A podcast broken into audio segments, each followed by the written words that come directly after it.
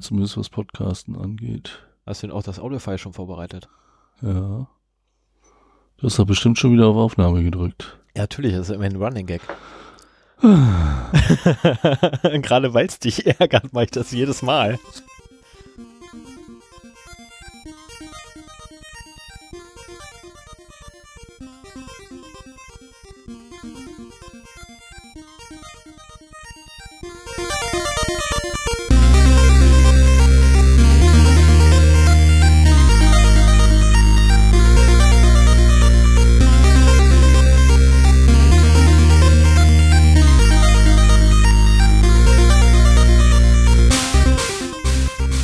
Zero Day, der Podcast für Informationssicherheit und Datenschutz.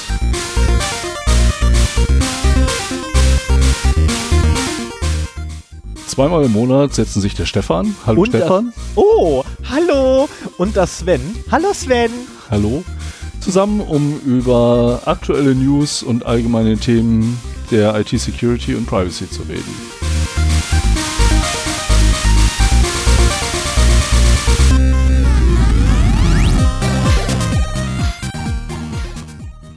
So, das war jetzt aber doch ganz schön laut, das Intro, oder? Wieso lässt du das nicht einfach laufen? Warum soll ich das laufen lassen? Ich wollte doch noch weiter hören. Du kannst es am Ende ganz hören. Yay, ich darf es dann ganz schön. Oh, das ist voll lieb von dir. Äh, einen wunderschönen guten Morgen, guten Abend, gute Nacht, je nachdem, wann ihr uns gerade hört. Äh, wie ihr gerade sicherlich feststellt, bin ich heute ein wenig aufgedrehter als sonst. Das liegt daran, dass ich heute nicht arbeiten muss, also nicht im Büro arbeiten musste, sondern einen schönen Homeoffice machen durfte. Ähm, was dann dazu führt, dass ich äh, sehr unausgelastet bin, weil mir fehlen einfach die Nerfschlachten mit den Kollegen.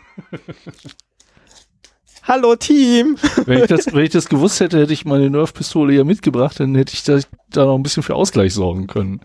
Ich habe ihr keine Nerf-Pistole. Ja, ich jetzt auch nicht, aber da hätte man ja für sorgen können. Ja, das stimmt.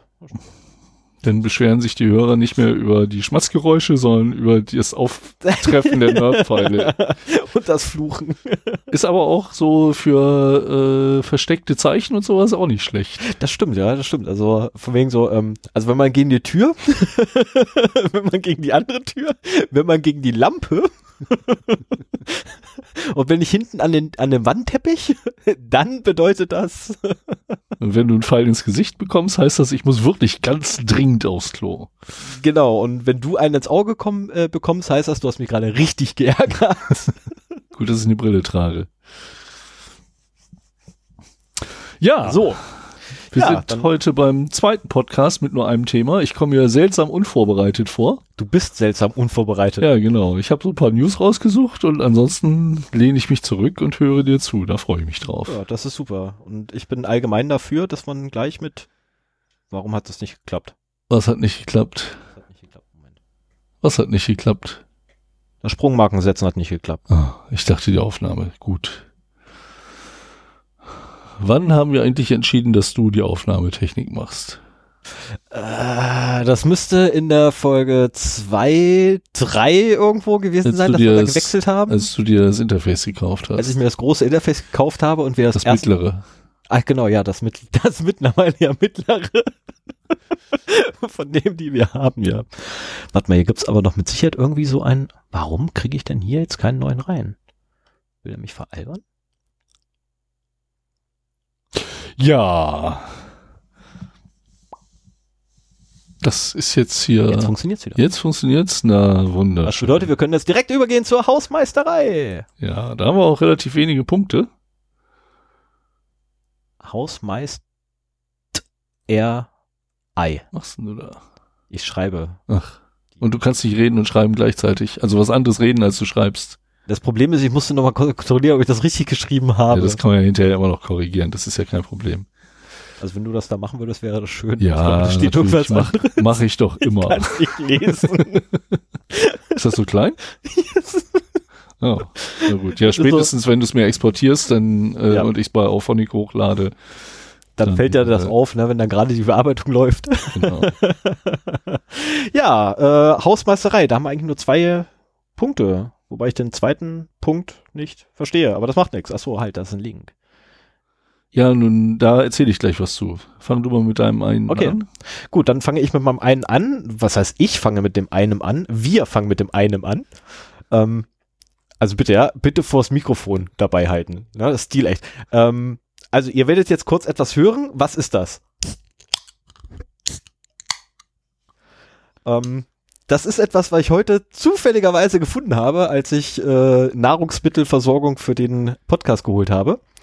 Ähm, Ein Gruß aus meiner Kindheit und, Und aus in meiner. der Darreichungsform kenne ich das noch gar nicht. ich nämlich auch nicht. Ich habe sonst immer die Würfel immer so gelutscht und gegessen. Würfel? Ja, ich, ich hatte die in Würfelform. So, Tütchen kenne ich. So. Nee, also, das sind, ja, die vielleicht gab's vielleicht sollten auch wir das erstmal auflösen. Wir trinken hier Genau. Heubrause Waldmeister außer Dose. aus der Dose. Und äh, oh, das ich, riecht schon so. Oh, herrlich. ich riech nichts, aber ich bin ein bisschen erkältet. Mm. Ich hoffe, ich huste heute nicht so viel. Ähm, so in meiner Jugend haben wir uns am Kiosk immer für fünf oder zehn Pfennig so ein Tütchen gekauft. So teuer war das bei euch? Ja, ich weiß es nicht mehr, kann auch weniger gewesen sein, keine Ahnung. Aber Kiosk war jetzt nicht, wir haben uns schon mal darüber unterhalten, was also für das, also das so Tütchen, einem das Tütchen, das Tütchen kostete drei Cent, äh, drei Feng und äh, ein Block kostete fünf Feng, äh, Pfennige, Entschuldigung, Pfennige. Ähm, äh, wenn man das übersetzen möchte in heutige Zeit, ne, ich meine, wir haben ja auch mit Sicherheit Hörer, die die die, die D-Mark gar nicht mehr kennen, die gute alte D-Mark, ähm, dann wäre das, boah, wie viel, das wäre echt schon wenig. Ja, gut, kannst du eins zu eins umrechnen momentan. Aber äh, dann immer Finger anlecken, rein und dann wieder ablecken, bis die Tüte leer war.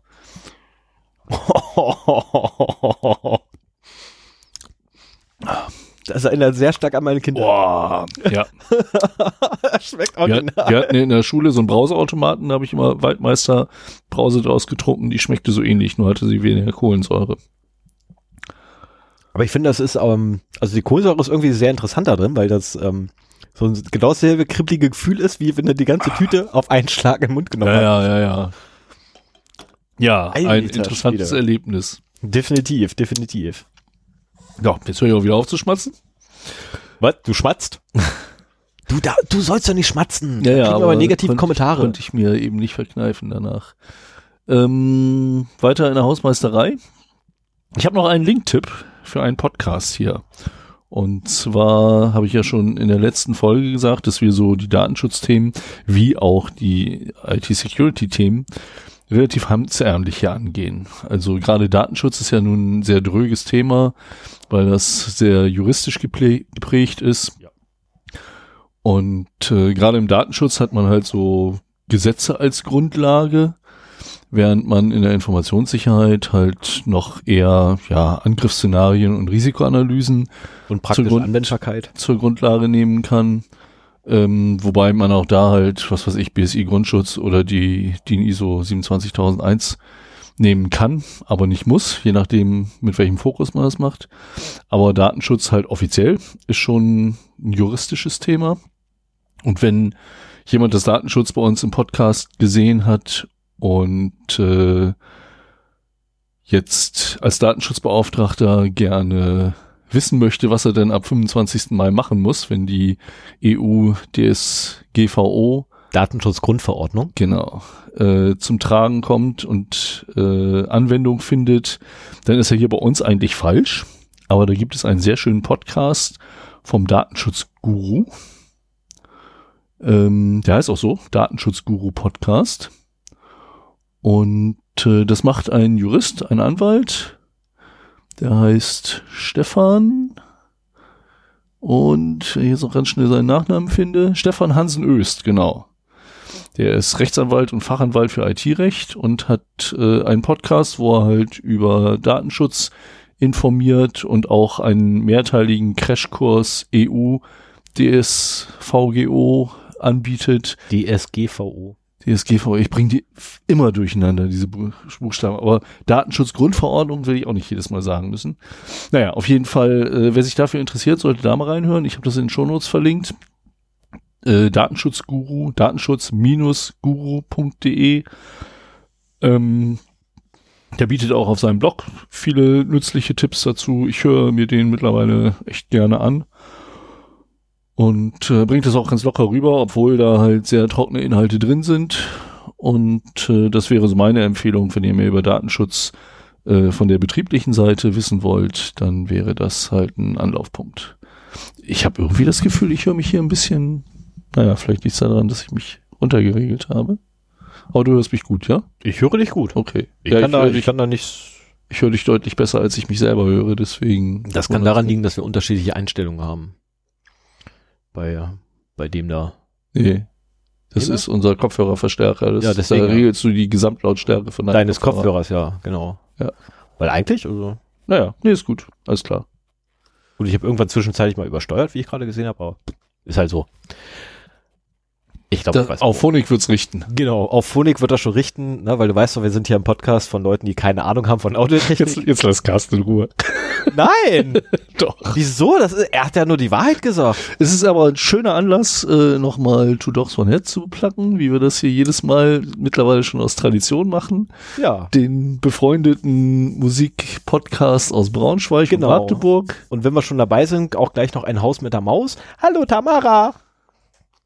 Ähm, so, ist das auch durch? Ähm, ja. Jetzt muss ich nur noch die neue Folge Two Dogs One Head hören und gucken, ob sie uns da wieder erwähnt. Das ist ja. Das ist eigentlich echt Tradition, ne? Ja, eine andere Tradition ist auch, dass äh, Martin bei uns nach der Folge so ungefähr drei Stunden, nachdem wir sie veröffentlicht haben, äh, kommentiert. Das hat er nicht gemacht. Martin hat uns nicht mehr lieb. Martin, ich will kein Kind von dir. Zumindest nicht, wenn du nicht kommentierst. So, jetzt haben wir uns genug unbeliebt gemacht. Lass mal zum Thema gehen. Also für die, die vielleicht das erste Mal dabei sind, ähm, neben der Hausmeisterei und noch so ein bisschen Spaß am Ende, haben wir auch ein paar ernsthafte Themen. Was? Ja, haben wir.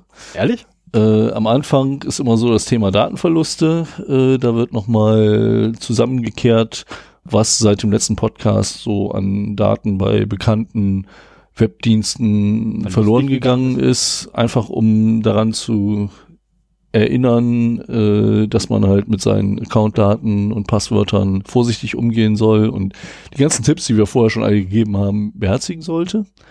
Dann kommt ein kurzer Newsblock, wo wir abwechselnd so die Sachen, die wir erwähnenswert finden, ähm, kurz erläutern, so zu aktuellen Themen Bezug nehmen. Und dann haben wir jetzt nur noch ein Thema, das wir abwechselnd bearbeiten. Genau, also die, eine halt, Hälfte, die eine Hälfte wird Sven machen, die andere Hälfte mache ich. nein. Achso. Also ein, ein Thema pro Podcast. Diesmal ist Stefan dran. Letztes Mal habe ich was erzählt. Wir hatten davor das immer so, dass wir jeder ein Thema in der Folge hatten. Und äh, diesmal wird Stefan uns was über den Advanced Encryption Standard AES erzählen. Verrat das doch nicht. Ja, ich muss auch ein bisschen das Thema heißt hier. The Replacement.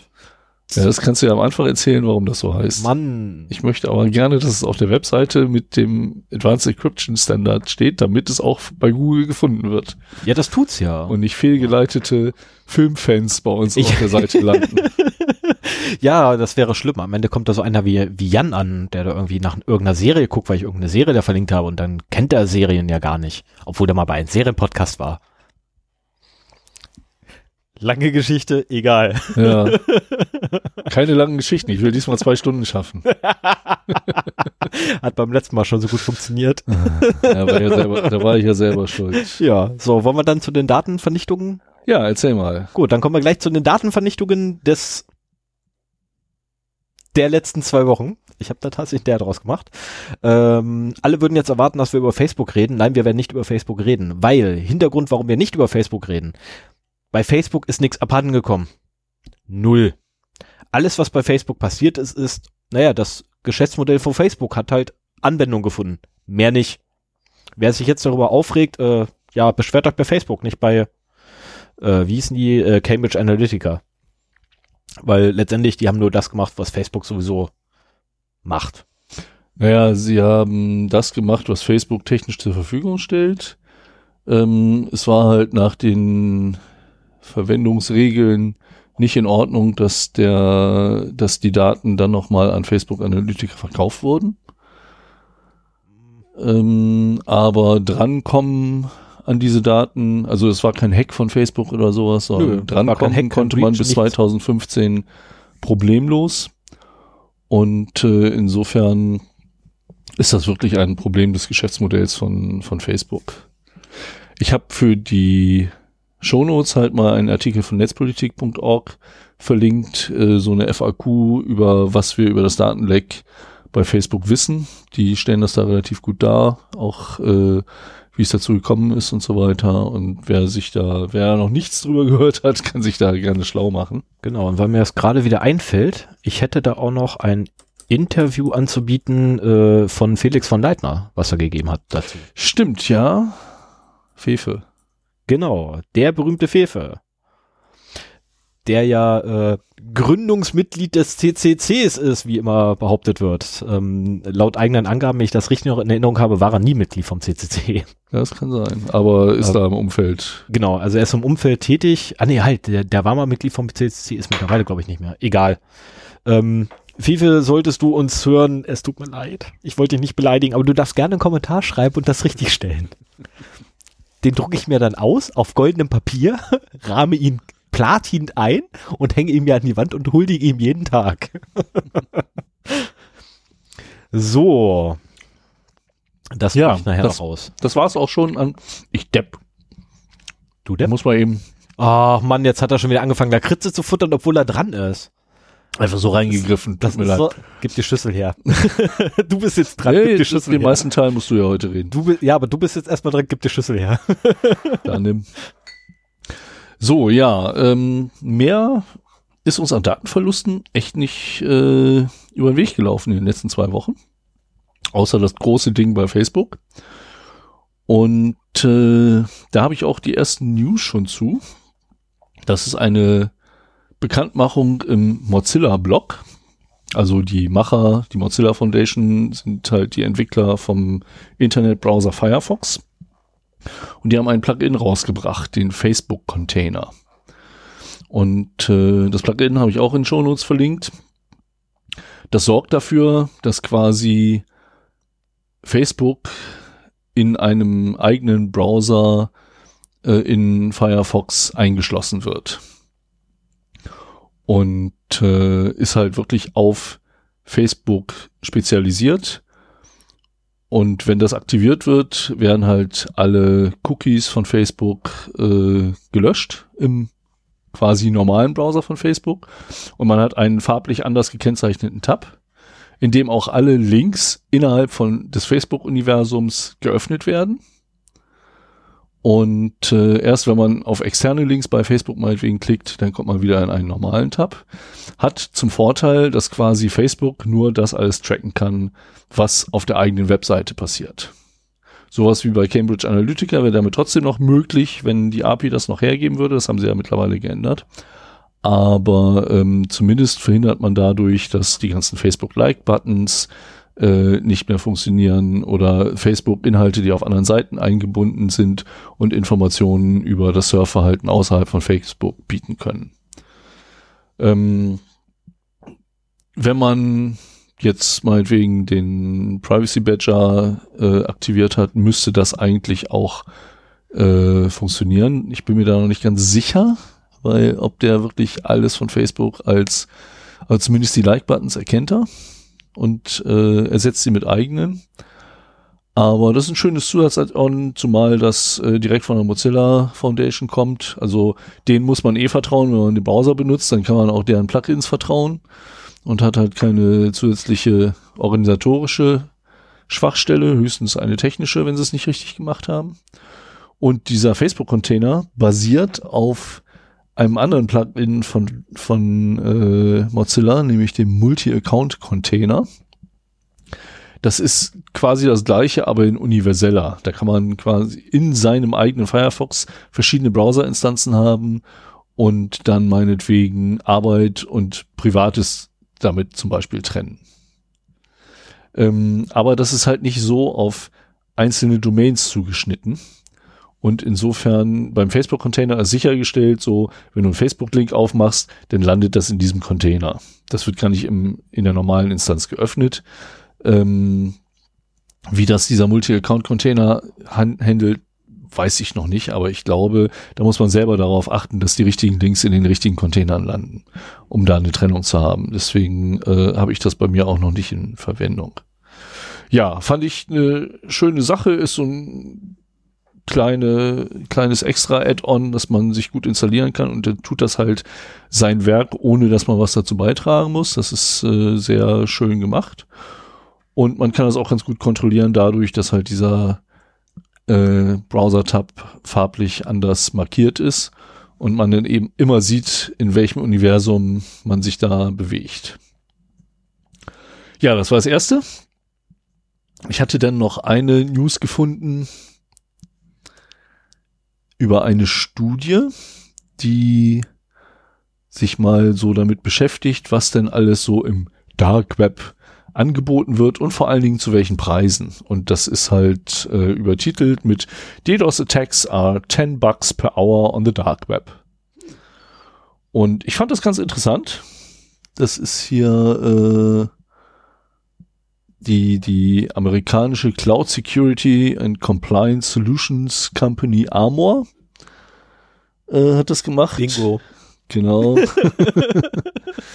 Aber die haben halt so mal eine Studie gemacht, was denn alles angeboten wird und vor allen Dingen, was man dafür bezahlen muss. Und ähm, da hat man zum Beispiel, findet man da hacked Instagram-Accounts in Bulk, 1000 bis 10.000 Accounts für 15 bis 60 Euro. Ähm, was haben wir hier noch? Stegano Exploit Kit, Chrome, Firefox, Internet Explorer, Opera und Edge. Für einen Tag 2000 Dollar, für einen Monat 15.000 Dollar. Es gibt aber auch das Disclaim Exploit Kit, das am Tag nur 80 Dollar kostet, in der Woche 500 und im Monat 1400. Äh, und dann so diverse ja, Dienstleistungen, die sie haben. DDoS-Attacken fand ich sehr interessant. Eine, lang, eine, eine Woche DDoS-Attacke für 500 Dollar. Das ist ja nix. Eben. Und ich muss auch sagen, im Großen und Ganzen finde ich die Preise sehr niedrig. Da ist anscheinend ein ziemlicher Preisverfall. Und das kann sich halt jeder mal leisten. Ne? Das, das muss man im Prinzip auch, wenn man jetzt meinetwegen für sein Unternehmen eine Risikoanalyse macht, muss man es einfach mal in Betracht ziehen, dass jeder Depp sich da die entsprechenden Mittel, Ja. äh, wenn, wenn er weiß, wie er Tor bedient, auch klicken kann. Und die meisten und- Leute wissen das ja. Und, äh, dass das halt, wenn man jetzt meinetwegen einen Webshop betreibt, von dessen Verfügbarkeit auch äh, das wirtschaftliche Wohl der Firma abhängt, ähm, dass es nicht so teuer ist, den mal für eine Woche lahmzulegen und dann den Betreiber zu erpressen. Wobei bei der DDoS steht auch drauf, ähm, welche Bandbreite Nee, das steht hier nicht drauf. oder welches Volumen die haben, weil Ja, ich meine, letztendlich heutzutage brauchst du ja schon größere Voluminas, um wirklich so einen Server down zu legen. Naja, wenn du Amazon äh, DDoSen willst, ja. Wenn du irgendeinen kleinen äh, Shop DDoSen willst, dann brauchst du nicht so Nicht zwangsläufig, weil wenn die, wenn die beispielsweise bei, bei, oh Gott, wie heißt der, äh, I, I, ach Mensch, Algado oder wie auch immer die da heißen, hab's vergessen, ähm, dann brauchst du schon eine etwas größere Ja, Lass die also sagen wir mal, da fängt es an für kleinere. Ähm, je nachdem, was das für ein Ziel ist, wirst du da unter Umständen halt auch mehr brauchen. Hier wird aber dann noch äh, angegeben, was äh, Kreditkartendaten kosten. Äh, Oh, die sind spottbillig. US-amerikanische Visa- oder Mastercard-Datensätze gibt's für sieben bis zehn Dollar. Aber ich meine, wenn man halt eine erfolgreiche Phishing-Seite aufgebaut hat, wo man ein paar Tausende oder Zehntausende oder Hunderttausende abgegriffen hat, dann kann man damit halt auch schon ein ganz gutes Geschäft machen. Ne? Ja, es muss ja nicht nur ein Phishing sein, das reicht ja schon völlig, wenn derjenige, der den Job betreibt, äh, quasi meinen Quellcode freiwillig, also Anführungszeichen sieht man wieder nicht, ähm, bei sich äh, mit eingebunden hat, weil er, was ich, einen Online-Shop aufgebaut hat mit, sagen wir mal, Node.js. Und da so ein ganz tolles Paket, was da ganz fancy Effekte macht, eingebunden hat, was ich geschrieben habe und da drin verstecke ich halt, dass alle Daten zu mir gelernt wandern. Ähm, ja, Node.js, ne, das ist halt die Zukunft. Ja, und äh, hier auch äh, Identities, Social Security Information, Passports und other Documents. Ähm, witzig fand ich, so ein kanadischer Pass, da steht dann halt drin, kostet halt, äh, oder Pass oder Driver License, kostet halt so 400 bis 1000 Dollar. In China 600 Dollar. Others, including US, 500 bis 800 Dollar. Und bei Germany steht da 37,95. Ist Keine super? Ahnung, warum das so ein konkreter Preis ist. vielleicht gibt's, vielleicht gibt's unter den Hackern in Deutschland eine gewisse Preisbindung. Du meinst die Heckpreisbindung. Ja, die genau. wurde ja, die wurde ja 2003 wurde die ja beschlossen vom Bundestag auf Anregen des Internetministers. Aber ganz ehrlich, das finde ich verdammt wenig. Ja, also 37,95 ist ein krasser Preis. Oder beziehungsweise 37, ich gehe mal davon aus, das sind Dollar. Euro in dem Fall. Ah, Euro, okay. 37, 37 Euro, das ist ein Witz. 37 Ja. Euro kostet es, wenn du einen Ausweis verlierst. Da lässt sich, Oder machen man, die das? oder man kommt an die Blanko-Dinger irgendwie günstig ran. Ja, der Witz ist aber, die Bundesdruckerei stellt die Dinger ja aus. Das sind die einzigen, die, die bedrucken. Vielleicht äh, drucken die auch in Shenzhen. Wer weiß. Weil es billiger ist. Ich dachte, das machen die in der Schweiz. Keine Ahnung. Naja, auf jeden Egal. Fall, wenn euch das interessiert, Link ist in Shownotes, guckt rein. Äh, Finde ich ganz spannende Informationen drin. So, und dann noch meine letzte. Äh, da habe ich nicht so richtig einen Link dazu, sondern das kam per Newsletter in meinen Mail-Account. Die Wirtschaftsschutzinfo vom März 2018, der Google Conditional Hack. Und als ich mir das so durchlas, ähm, fand ich das recht spannend, weil das ein Vorgehen war, das ich noch nicht kannte. Obwohl das mittlerweile seit 2011 auch im Umlauf ist. Also das ist nichts Neues. Ist an mir nur bisher völlig vorbeigegangen. Ja, ich hab's auch. Bis du das irgendwann mal mir gegenüber erwähnt hast, habe ich das zum ersten Mal, also da habe ich das dann zum ersten Mal gehört. Und also Wirtschaftsschutz, das ist eine Abteilung vom äh, Bundesamt für Verfassungsschutz. Ähm, Die hast du abonniert? Ja. Ähm, das, den, den Wirtschaftsschutz finde ich sehr interessant. Ich war mal auf einer Security-Konferenz, wo halt da jemand die Arbeiten des Wirtschaftsschutzes vorgestellt hat. Und äh, das ist halt eine Unterabteilung beim Verfassungsschutz, die Firmen bei Wirtschaftsspionagefällen oder generell Spionagefällen helfen. Und äh, das Gute ist, sie sind halt keine Polizei. Das heißt, sie haben, äh, wenn du denen was meldest, müssen sie nicht offiziell Ermittlungen anstreben oder so, sondern können dich auch erstmal beraten, wie man damit umgehen könnte und so weiter. Und äh, sonst, wenn du, wenn du sagst hier, oh, ich habe das Gefühl, bei mir ist jemand im Netzwerk, der will uns ausspionieren und gehst damit zur Kripo, dann sagt die Kripo, okay, nehmen wir mal eine Anzeige auf und danach nehmen die sich halt einen Lastwagen, fahren bei dir vor. Ja, und wir nehmen hätten immer mit. gerne ihre Rechner zur Sicherstellung. Wir hätten da ganz gerne mal ihre Logfiles. Ja, Ja, und zwar äh, mit der Hardware drumrum. Ähm, Logfiles, ja, welche hätten Sie denn gerne? Alle. Äh, für welchen Zeitraum? Alles. Inklusive dem jetzigen. Aber der wird doch gerade noch da. Genau. Stell mir richtig gut vor. Und äh, insofern, wenn man wirklich damit mal Probleme hat, ist der Wirtschaftsschutz durchaus eine bessere Anst äh, Adresse als die Polizei, um erstmal zu hören, äh, wie man damit halt umgehen könnte. Naja, auf jeden Fall ähm, habe ich seit dieser Veranstaltung halt diese Newsletter abonniert. Und der berichtet halt über den Google Conditional Hack, dass der halt mal wieder gerade umgeht.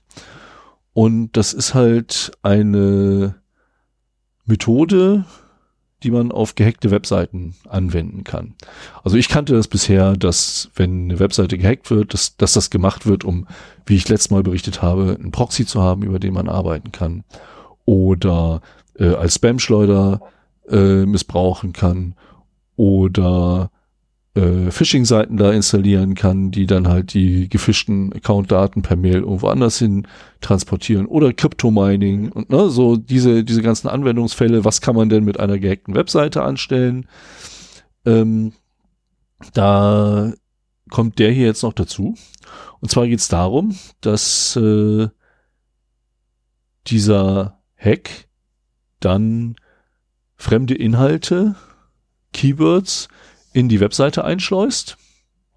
Und zwar nur, wenn der Browser-Agent als Googlebot identifiziert wird, Aber wofür?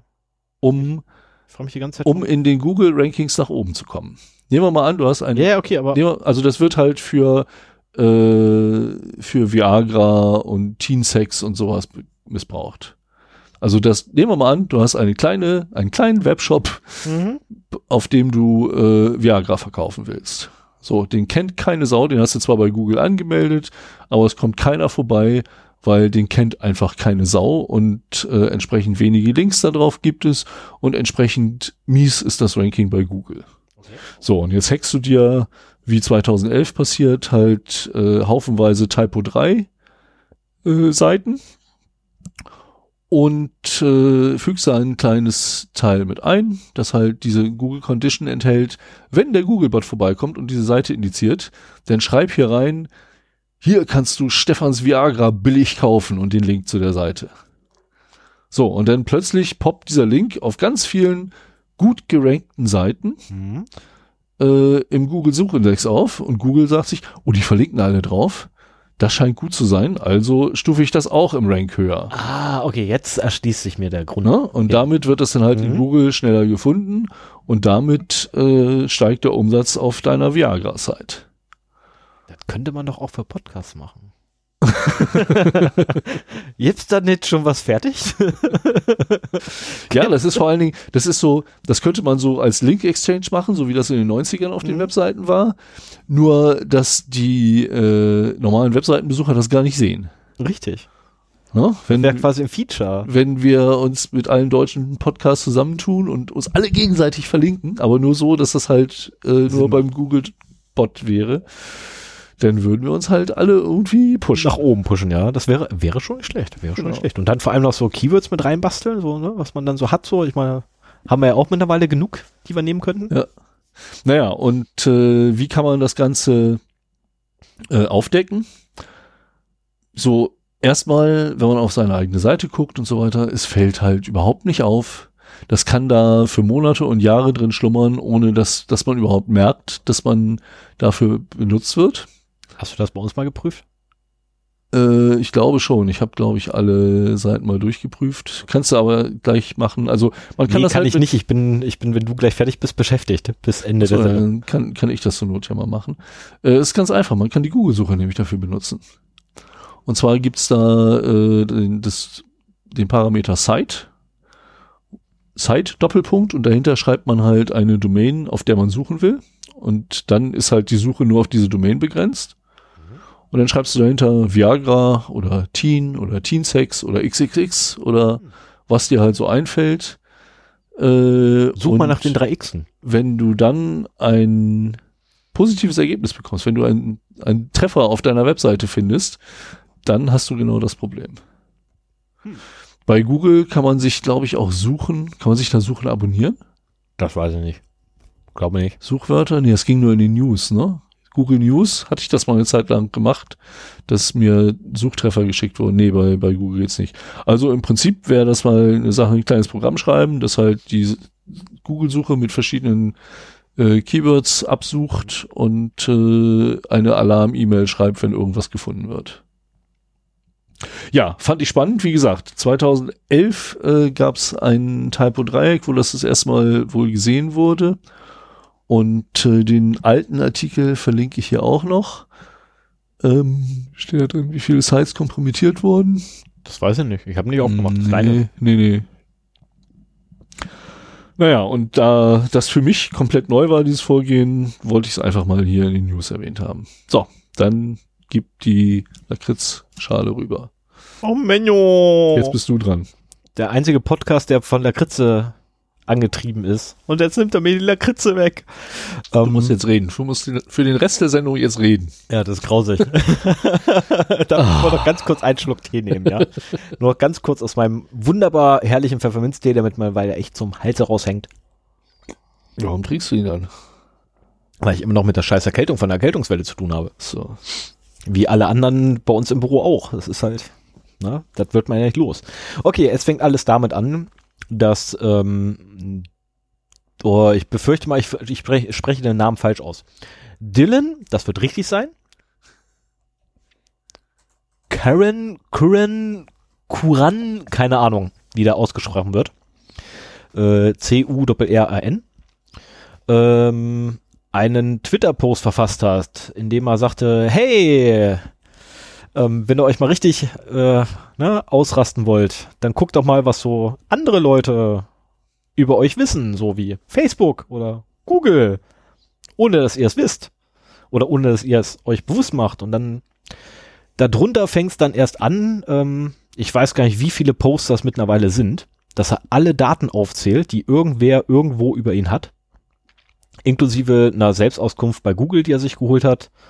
Äh, bei Facebook hat er sich auch die Selbstauskunft geholt, etc.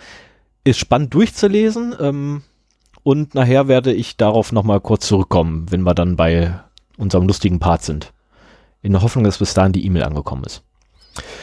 So, das nächste ist, OpenSSL hat ein wenig. Was denn? Nee, mach weiter. Okay. Ähm, mein nächster Punkt ist vom 27., also quasi gestern. Äh, OpenSSL hat ein winzig kleines Problem.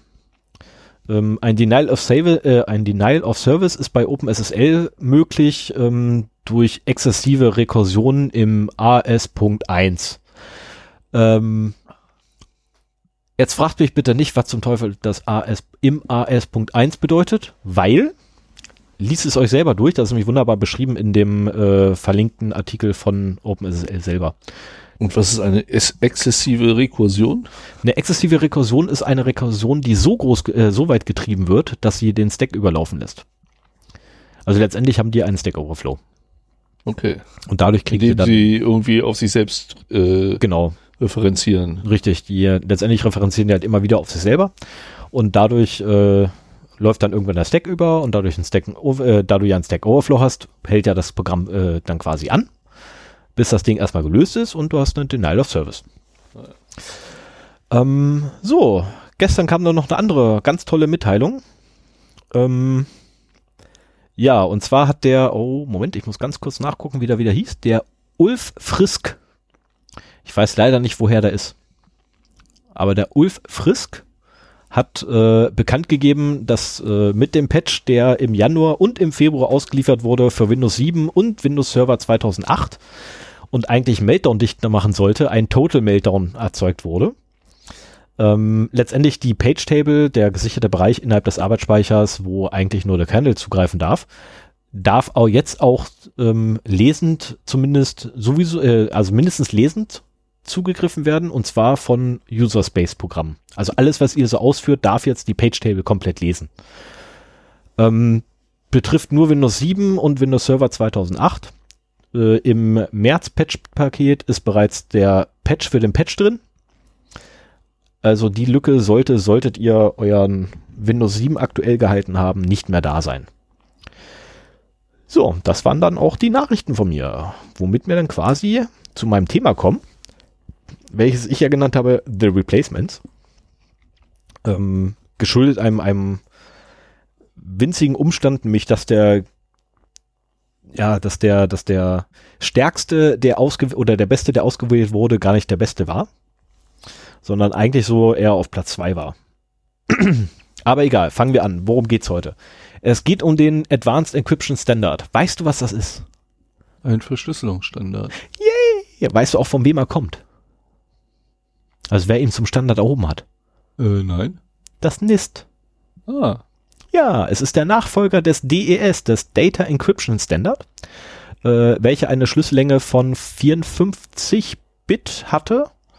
Und ähm, jeder, der schon mal irgendwie versucht hat, äh, alle Kombinationen, also etwas brute zu forcen und dann auf eine Schlüssellänge gestoßen ist mit 54 Bit, weiß, das reicht nicht mehr heutzutage.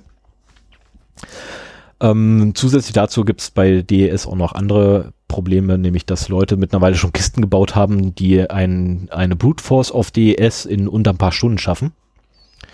Was durchaus eine Leistung ist. Also es ist durchaus eine Leistung, DES ähm, in ein paar Stunden zu knacken. Immer noch. Finde ich nicht schlecht. Und dann hatten sie übergangsweise, ähm, oder dann haben sie einfach lassen, ja, ist doch kein Thema, machen wir einfach Triple Des. Äh, ja, auch scheiß Idee. Weil schlechten Verschlüsselungsalgorithmus, dreimal hintereinander, Blödsinn. Ähm, also äh, hat das NIST, das National Institute for Standards and in Technology, äh, verflucht, ich habe es irgendwo, ja, ja, notfalls in Links nachgucken, habe ich es mit Sicherheit aufgeführt. Doch, müsste Standards and, and, and, and Technology sein.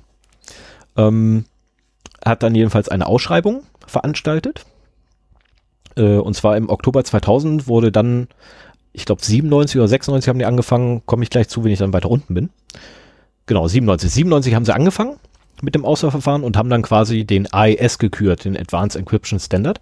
Und zwar im Oktober 2000 ähm, entwickelt wurde der heutige AES von oh, Joan Damien und Vincent Richman. Richman, Rich, Rich, oh. Ja, das sind Namen. Ich kann keine Namen. Von Amerikanern. Genau, von Amerikanern. ähm, wird heutzutage der Algorithmus auch genannt, oder eigentlich wurde er damals auch schon so genannt, der Algorithmus, Richendale. Was ich sehr gut finde. Was machst du da? So, Entschuldige. Bei mir verschiebt sich hier alles. Was zum Teufel tust du? Ja, ich höre jetzt auf. Ich habe gerade eben schon losgeschrieben. Und Ach so. wenn ich okay. dann oben Zeilen lösche, dann rutscht das da unten, wo Stefan Ah, gerade seine Notizen liest, äh, alles weg. So, ja, ich der, lasse meine Finger davon jetzt. Genau. So, der AES, was ist er weiterhin? Der ist eine Blockcipher. Ähm, er ist ein symmetrisches Schlüsselverfahren. Weißt du, was ein symmetrisches Schlüsselverfahren ist? Ich weiß, was ein asymmetrisches Schlüsselverfahren ist. Sprich, du erzeugst einen öffentlichen, einen, einen privaten Schlüssel und du verschlüsselst mit dem öffentlichen Schlüssel und entschlüsselst mit dem privaten Schlüssel, den du da selber Was hast. Und also beim dann ein- symmetrischen ja? Verfahren hast du einen Schlüssel, also ein, ein Secret, das äh, nicht äh, rausgegeben werden darf und mit dem sowohl Ver- als auch Entschlüsselung gemacht wird. Richtig. Also letztendlich derselbe Schlüssel wird in beide Richtungen verwendet. So, jetzt habe ich dir das erklärt, jetzt sag mir mal, was ein Blockcipher ist. Ich hasse dich. kannst du, kannst du darauf nochmal zurückkommen, wenn wir dann bei, ähm, bei wie es funktioniert sind? Ja. Okay. Weil ich habe mich inst also ohne Scheiß, ich habe wirklich exzessiv mit dem AES auseinandergesetzt. Und ich habe einen ganz tollen Text dazu geschrieben, wie der funktioniert. Ähm, so, äh, er hat eine variable Blockgröße, beziehungsweise Block- und Schlüssellänge. Nämlich entweder 128, 160, 192, 224 oder 256 Bit. Mhm. Ähm, dann wurde erst zehn Jahre nach der Standardsetzung der erste theoretische Anbr Angriff gefunden. Ein theoretischer Angriff, ähm, der praktisch keine Relevanz hat, weil nicht machbar. So wie der da ist. Also in der Theorie funktioniert er, in der Realität äh, unpraktikabel, weil die Schlüssellänge wird, äh, die, die, der Schlüssel wird auf 2 hoch äh, 158, Komma eingeschränkt. Äh, ja, super, das, ähm, ja, ist jetzt auch nicht so viel. Also, ist immer noch sicher. Weil du damit nämlich immer noch unter dem 128-Bit bist. Ähm, genau, AES selber hat grundsätzlich eine äh, Blocklänge von 128 Bit. Und nur für die Schlüssel kann man dann bei AES selber, ne, also nicht jetzt bei Richendale, sondern bei AES selber, ähm, kann man dann 128, 192 oder 256 Bit für den Schlüssel verwenden. Ähm, genannt werden die dann AES 128, AES 192 oder AES 256.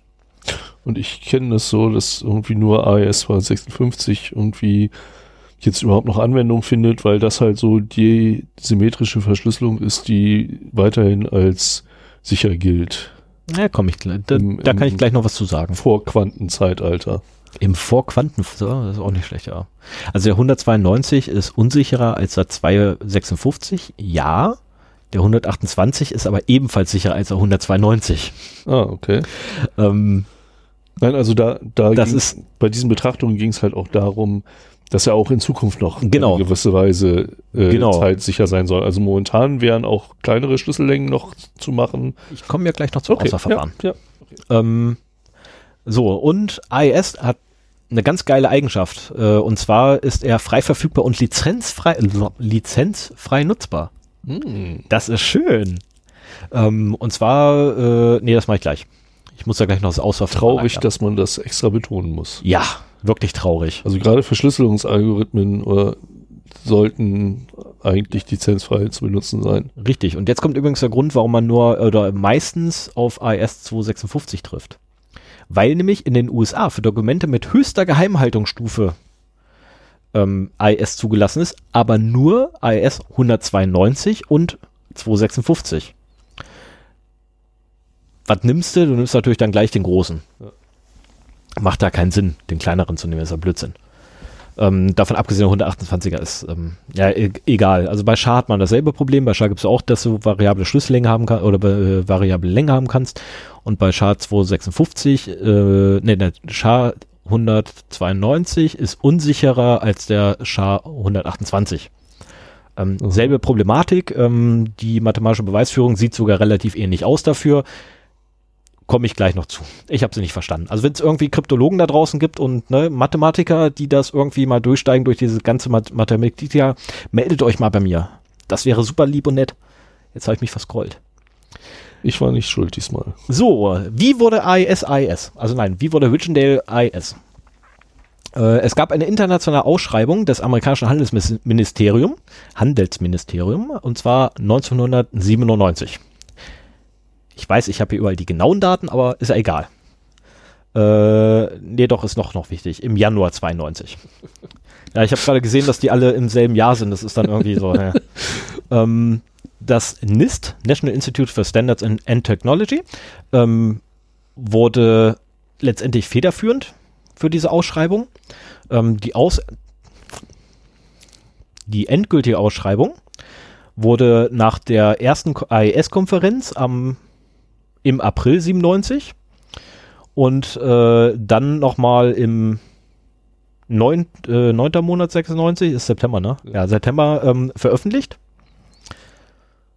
Äh, nee, halt im April war die Konferenz und im September wurde es dann veröffentlicht, so war das. So, und die hatten natürlich Auswahlkriterium für ihren neuen Standard, den sie haben wollen. Es muss ein symmetrischer Blockcipher sein.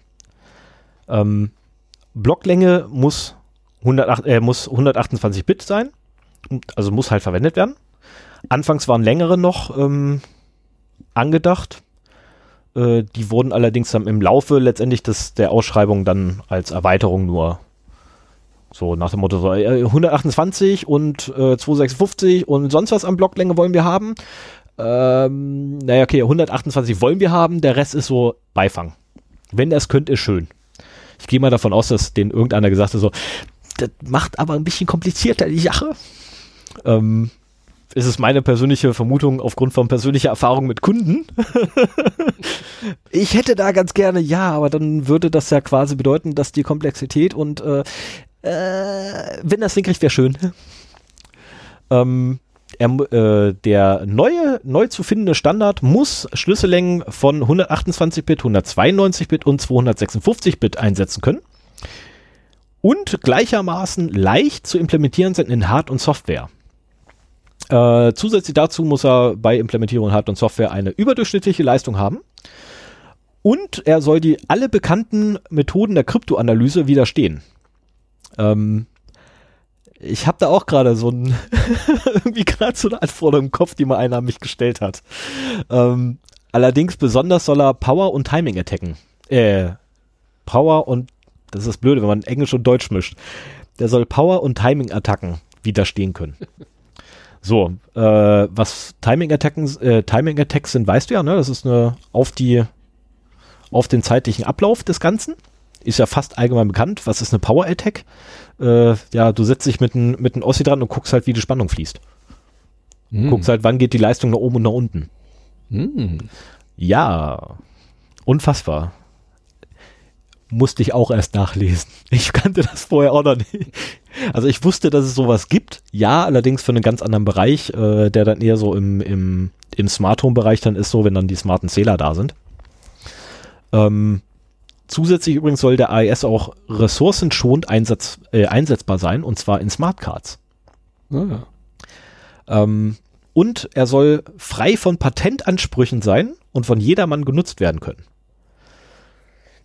Alle Kriterien, die notwendig waren, haben sie dann unterteilt in drei Hauptkategorien, nämlich in Sicherheit, Widerstandsfähigkeit des Algorithmus gegen Kryptoanalyse, Zufällig Zufälligkeit des Chiffrats, Stichhaltigkeit der mathematischen Basis. Ja, es heißt Chiffrat. Das, was hinten rauskommt beim Chiffrieren, ist ein Chiffrat. Ah. ich habe meine, ich habe meine Vokabeln gelernt. Sven sitzt ja ganz entspannt und gackert Ja. voll ein ab, weil ich Ich genieße die Show. genau, weil ich muss mir total ein abbrechen, um den ganzen Kram überhaupt noch lesen zu können. Vor allem schön, wenn man dabei sieht, wie Stefans Füße den Takt seiner Worte nachwippen. Die machen das im Takt. Unfassbar.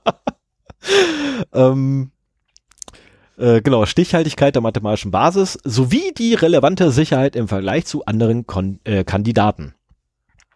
Ähm, so, dann Kosten war auch noch so der zweite, äh, die zweite große Kategorie. Wie immer. Genau, nämlich Lizenzansprüche sowie rechnerische Effizienz auf verschiedenen Plattformen und Speicherverbrauch. Das haben die alles als Kosten mit angesehen. Also, Also- Betriebskosten. Genau, wir also haben tatsächlich tatsächlich in der Ausschreibung schon die Betriebskosten. Richtig. Wahnsinn. ist geil, oder? Ich bin echt beeindruckt. Ist das cool? Ja, das ist super. Ähm, So einen Kunden hätte ich auch mal gerne. Genau. Das war echt der Hammer. Also, dass sie wirklich auch gesagt haben, äh, es wird übrigens auch bewertet, ne, wie ihr mit euren Ressourcen umgeht. Ihr müsst da möglichst sparsam sein. Und äh, die, die sind sparsam. Also Richendale ist sparsam. Komme ich gleich noch. Da gibt's gleich noch so einen schönen Referenzimplementierung von den Machern. Ähm, die lese ich vor. C. Nein, aber ich habe Stefan liest C. Das wäre doch ein cooles Event, oder? Damit könnte man auftreten. Da machen wir mal eine Sonderfolge draus. Genau. Und zum Schluss stellen wir eine Frage ohne Kapitelmarken. Und äh, wer die richtig beantwortet und damit beweist, dass es gehört hat, oder, oder es müsste so über das ganze Teil verteilt sein, so zwei Stunden Stefan liest C. Und äh, so gucken wir dann, ob irgendjemand das wirklich durchgehört hat. Das wäre eine coole Sache, ja. Okay, ähm, gehen wir aber weiter. Ähm, Algorithmus und Implementierungscharis... Ka- Blah. Jetzt geht das mir los. Ich hasse Wörter. ich hasse es, wenn ich lesen muss. Dann solltest du dich podcasten. Algorithmus und Implementierung Implementierungscharakteristiken. Ah, das war der dritte Punkt, den sie hatten. Ähm, Flexibilität, die Eigenschaft einer, also das haben sie nochmal unterteilt, äh, in, und das Wichtigste dabei ist eigentlich nur die Flexibilität gewesen. Die Eignung für Soft- und Hardware-Implementierung und die Einfachheit des Algorithmus. Das bezeichnen die als Flexibilität. Ähm, äh, beziehungsweise nein, halt, hoppla, das waren alles das, was wichtig war. Und unter Flexibilität, so, jetzt muss ich aber tatsächlich ablesen. Unter Flexibilität verstand man die Eigenschaften, dass AES die Schlüssel- und Blockgröße über dem Minimum unterstützen musste, dass er in de, äh, dass er in verschiedenen Typen von Umgebungen sowie zusätzlich als Stromchiffre und kryptologische Hash-Funktionen sicher und effizient zu implementieren war. Genau, so habe ich auch geguckt, Okay. als ich das gelesen habe. Das so, aha, super. Ähm, gleich. Äh, Abgabeschluss war übrigens der 15.06.1998. Ähm, es wurden insgesamt 15 Vorschläge aus aller Welt eingereicht. Und dann auf der, äh, auf einer Konferenz, die vom 20. bis 22.08.98 vorgestellt wurden dann. Ähm, äh, und sie wurden alle öffentlich diskutiert und Kritiken, ähm, äh, Kriterien wurden äh, auf Erfüllung geprüft. Öffentlich. Also das ganze Ding war komplett öffentlich und mir wurde letztens noch gesagt, man könne wohl die Dokumente sogar noch alle einsehen. Ähm, es gab dann noch eine weitere AES-Konferenz in Rom, 22.04. bis 23.04.99. Ähm, da wurde dann diskutiert, welcher Algorithmus oder welche Algorithmen weiter betrachtet werden sollten. Ähm, da kamen dann fünf Vorschläge von ursprünglich, ne, wie wir gerade hatten, 15, kamen dann fünf quasi in die nächste Runde. Das war Mars. Steht hier wirklich. Mars, Snickers, Twix. Ohne Scheiß. Nein, ist natürlich gelogen. Ähm, Mars ist richtig, ja, das ist tatsächlich ein Verschlüsselungsalgorithmus. RC6, Richendale, Serpent und Twofish. Wie viele davon kennst du? Äh, eigentlich nur einen, weil Richendale kannte ich bis eben auch noch nicht. Okay, welcher ist es, den du kennst? Tufisch. Okay, Twofish, Serpent, Richendale und RC6 waren die, die ich kenne. Okay. Mars war mir neu. Das habe ich für einen Joke gehalten. Das muss ich auch nochmal nachgucken. Ich habe ich hab Mars echt für, einen- für einen Witz gehalten.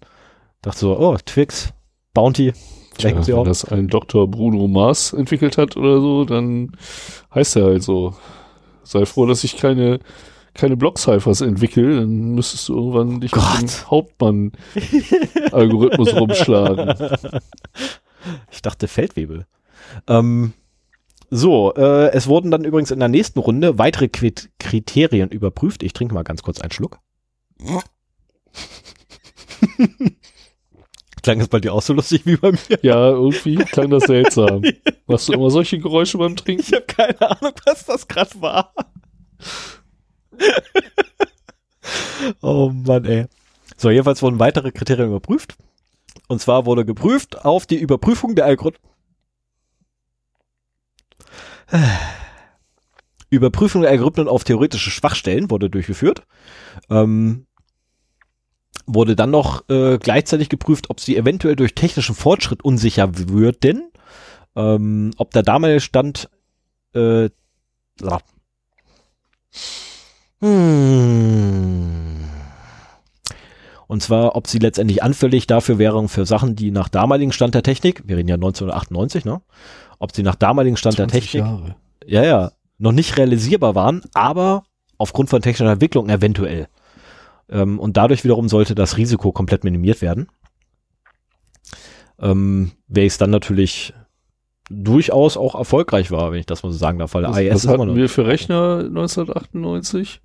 1998 P3. Ja, kommt hin. Der ja. P4 kam kurze Zeit später. Es kommt sehr gut hin. ich habe einen P3 da zusammengebaut. Ich hatte 98, als ich 98, nee, als ich 97 meine Firma gegründet habe, hatte ich glaube ich einen 200 MMX als Grafikrechner. Nee, warte mal. 98, warte mal. Quatsch, nee, warte. Stopp. Das war der P2, glaube ich. Ja, 98 müsste doch P2 gewesen sein. das war noch, also ich hatte mir eine echt geile Grafikkiste mit einem, ich glaube, 22 Zoll Röhrenmonitor zusammen konfiguriert. Boah! Und äh, Boah! der war, der war höllenteuer und ich meine, das waren 200 MMX, aber ich bin mir auch nicht sicher. Zweieinhalb Meter tiefe Monitor. Boah, ich will auch. Wo hast du den Schreibtisch hergehabt? Ähm, Naja, machen wir So, weiter. jedenfalls, ne, die haben halt ihre Auswahlkriterien geschaffen und äh, haben sich die halt angeguckt, um das Risiko zu minimieren und letztendlich auch eine Einschätzung zu machen, wer jetzt eigentlich gewinnen soll. Ähm, das war so ein bisschen sehr uneindeutig. Und naja, was macht man natürlich, wenn so der erste Versuch uneindeutig ist? Wir nehmen uns andere Kriterien, sortieren danach nochmal. Sie haben dann nach Ressourcenverbrauch und Leistung sortiert. Anstatt nach kryptografischer Stärke oder, oder Schlüssellänge oder wie angreifbar oder wie nicht angreifbar das ist, haben sie einfach nach Ressourcenverbrauch und Leistung ähm, sortiert. Das war eindeutiger. Witchendale, klarer Favorit, weil Hard- und Softwareimplementierung überdurchschnittlich schnell war. Ähm, und die anderen Kandidaten in unterschiedlichen Bereichen kleinere Schwächen aufwiesen.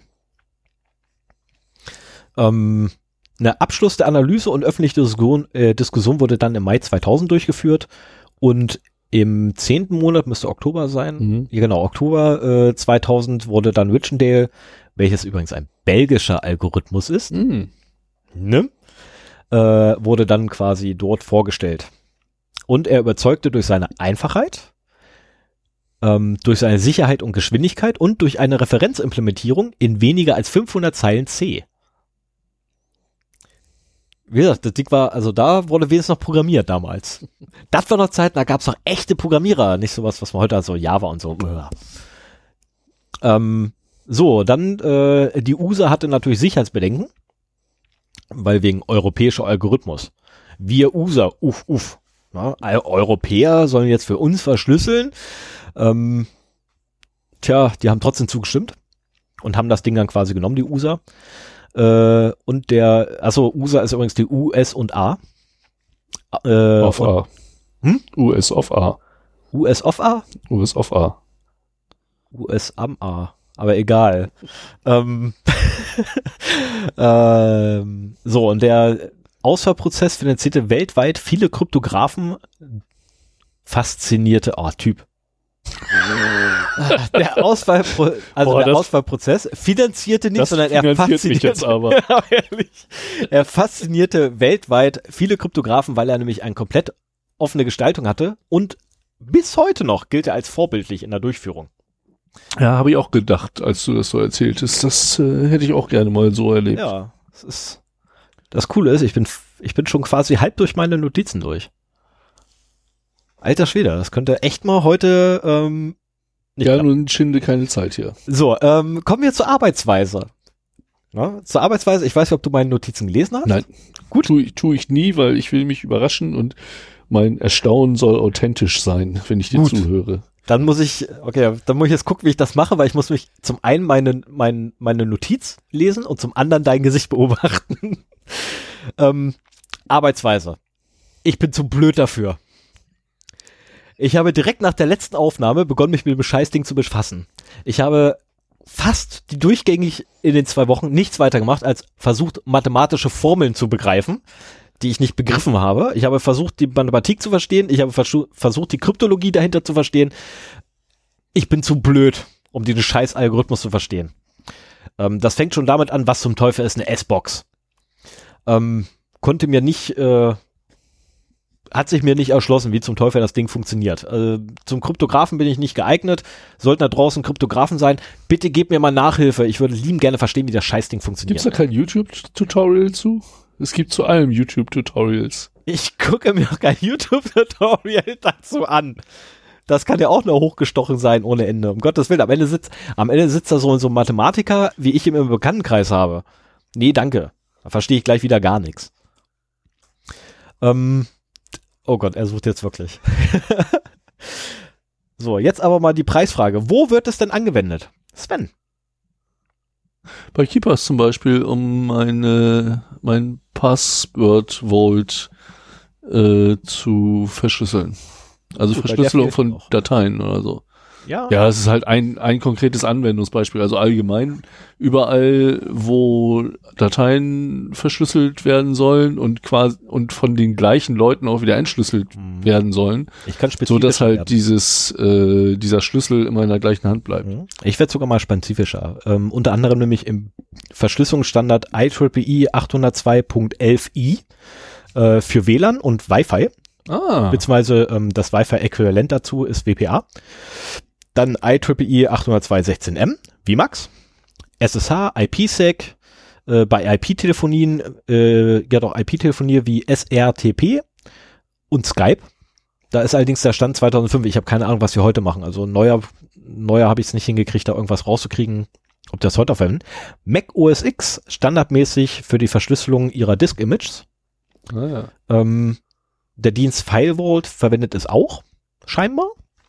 Windows XP verwendete es für die transparente Verschlüsselung, EFS. Ne?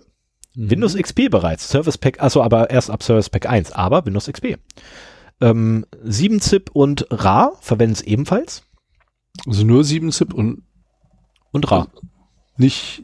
Nee, das normale SIP kann es gar nicht. Das Ah, normale SIP okay. kann gar nicht verschlüsseln. Das ist so blöd dafür. Deswegen benutzt man ja auch. Nee, das normale ZIP kann nicht verschlüsseln. Also ZIP selber, das Format, das Dateiformat ZIP, kannst kein Thema. Da kannst du die Dateien da drin auch verschlüsseln und alles. Und Dateinamen. Ach so, aber das das Original. Aber das ZIP Original ZIP unterstützt kann es nicht. Genau, das Original ZIP kann es gar nicht. Ach. Okay. Äh, in PGP und GNU-PG wird es übrigens auch benutzt. Äh, dazu in späteren Folgen mehr. Da ich jetzt angefangen habe mit AES, kann ich einmal gleich die Aber- ganze Reihe durchgehen. Aber PGP ist doch äh, Pretty good privacy. asynchron. Nicht zwangsläufig. PGP ist nicht zwangsläufig. Nee? Nee, Doch. soweit ich weiß, nicht zwangsläufig. Na gut. Ähm, und der lineare Tape Open Standard, ah ne, hoppla, stopp, ich muss das nochmal, der Linear Tape Open Standard spezifiziert, spezifiziert eine Schnittstelle für AES für Bandlaufwerke ab LTO 4. Ähm, ich habe keine Ahnung, was für Teufel LTO 4 ist, aber es klingt gut. Ähm, das ist der aktuelle Bandlaufwerkstandard. Ah, ja. Ähm, und äh, vom Projekt Nessie wird es ebenfalls äh, empfohlen. Kennst du das Projekt Nessie? Nee. Ich kannte es vorher auch nicht. Das ist New European Scheme for Signatures, Integrity and Encryption. Okay. Ich würde fast behau- behaupten, das wäre quasi so ein europäisches BSI. Klingt fast so. Nur, dass das BSI von Verschlüsselung keine Ahnung hat. Weil sonst wäre das B ja nicht irgendwie so voll in die Bütten gegangen. ähm, Ja, das, das hat nicht das BSI verbrochen. Das hat die BRAC verbrochen. Ja, aber die haben ja auch mit dem BSI geredet gehabt. Ja. Oder nicht? Da hat jeder, ist, ne, jeder, der dran beteiligt war, hat einfach verkackt. Ja, auch dieses nette Unternehmen, wo jetzt ein Kollege von uns arbeitet, ein ehemaliger Kollege von uns arbeitet. Ich werde das Unternehmen nicht nochmal sagen. Ich glaube, ich habe das beim letzten Mal schon genug gebasht. Ähm, es ist ebenfalls übrigens Teil, also AES ist ebenfalls Teil der NSA Suite B, ähm, welche so ganz tolle Verschlüsselung und Krypto ähm, drin hat. Ähm, und es gibt eine Hardware-Implementierung in etlichen CPUs. Wirklich etliche. Mhm. Wieso habe ich das S groß geschrieben, ich Idiot? Ähm, dadurch wiederum ist die Verschlüsselung übrigens, also die Verschlüsselung fünfmal schneller und das Entschlüsseln wird dadurch 25 mal schneller. Hm. Ähm, Das ist dann interessant, wenn du irgendwie ein Filesystem hast, das per AES verschlüsselt richtig, ist. das zum einen und zum anderen ist es dann auch interessant, wenn du ein mobiles Gerät hast, ähm, wie Telefon oder Notebook, weil Akku schon da. Ähm, und OpenSSL erkennt übrigens Hardware-Implementierungen von AES und benutzt dann diese. Hm. wenn sie denn vorhanden sind. Das ist wieder ein Pluspunkt für OpenSSL, obwohl die jetzt gerade einen Stack Overflow haben. Ähm, genau, Schwächen. Äh, hat AES bekannte Schwächen? Ja, aber bis zum heutigen Tage nichts praktisch Nutzbares. Das ist so, ähm, ein, zwei theoretische Angriffe gibt es, ja, ähm, das ist aber ähm, mit AES zw- äh, 256 nicht möglich oder sie sind zwar möglich, aber nicht, nicht wirklich relevant, weil sie nur die äh, den, den Key Space äh, Schlüsselraum, ist das das richtige Wort für Ja. die Anzahl der Möglichkeiten, die man da so hat? Ist das der Schlüsselraum? Ich glaube, das ist der Schlüsselraum. Ähm, weil sie den einfach nur ein bisschen herabsetzen. Ähm, das ist so, äh, ja, bla. Ähm, dazu kommt dann noch der mathematische Beweis, dass äh, AES 192 unsicher ist, unsicherer ist als AES 128. Ähm, und wie schon vorhin gesagt, das ist eine ähnliche Beweisführung wie beim SHA gewesen. Mhm. Also SHA ist ja der Hatch-Algorithmus, der weitläufig eingesetzt wird bei fast jedem. Ähm, und letztendlich, äh, es gibt bis zum heutigen Tage nichts Praktikables. Gegen das Außer Brute Force, oder? ist nicht praktikabel. Also das also heißt, Brute Force ist wirklich, wenn du 256 Bit langen Schlüssel hast, ist das nicht mehr praktikabel. Mhm. Das heißt, meine Keepers-Datenbank äh, Solltest du das Passwort doch vergessen. Solltest du das Passwort von deinem KeyPass vergessen und, de und dein Passwort nicht in irgendeiner Passwortliste drin sein. Ähm, ich sehe dich dann in den nächsten tausend Jahren mal wieder, wenn du einen Schlüssel Ja, aber hast. ich meine, das ist ja mal eine, eine Aussage, ne? Also Ja, äh, ich, ich nutze KeyPass als Passwort-Safe und äh, synchronisiere das halt über meine eigene Nextcloud. Und sollte halt mein Server mal gehackt werden und die Datenbank kommt abhanden, brauche ich mir momentan da keine Gedanken drüber zu machen. Nö. Es ist ja auch mal schön. Nö, also sofern du jetzt kein, kein Passwort hast, was in irgendeiner, sich, äh, in irgendeiner Liste auftaucht, musst du keinen Gekott machen. Ähm, das ist auch das Ding, äh, irgendwann kam mal äh, unser Student, Mhm. unser gemeinschaftlicher, wo wir ja, äh, wo, wo ich ja die, die Bachelorarbeit betreuen muss. Ähm, äh, der kam irgendwann mal an und hatte da halt auch so eine Frage, wie man da AES dann eventuell brechen könnte. Und was mir dann sofort eingefallen ist, so, ja, ist doch kein Thema, weißt du, nimmst du Klartext, nimmst du, also ein Stück Klartext, jagst das durch dein Verschlüsselung-Ding durch und vergleichst den und kannst ja dann Ableitung machen und quasi gucken, ob das irgendwie äh, dagegen ist er auch immun. Das ist also auch schon mal scheiße. Äh, also selbst wenn du einen Teil von dem, was da drin verschlüsselt ist, weißt, kannst du nicht den ganzen, äh, das gesamte entschlüsseln. Ja, cool. Ja, prima. Also jetzt weiß ich wenigstens, warum immer AES 256 empfohlen wird. Das ist halt so, wenn es irgendwie darum geht, äh, etwas zu verschlüsseln, wenn es korrekt mit AES 256 verschlüsselt ist, kann man es unter heutigen Gesichtspunkten bis zur Ankunft der Quantencomputer Ja. äh, als sicher ansehen. Also bis zum Ankunft der Quantencomputer, die dann auch ausreichend Bits haben dafür. Ja. Also Qubits. Entschuldigung, Qubits. Weil mit zwei Qubits brauchst du immer noch ewig. Äh, ja, aber ich meine, den ersten gibt's ja jetzt. Ja, wow.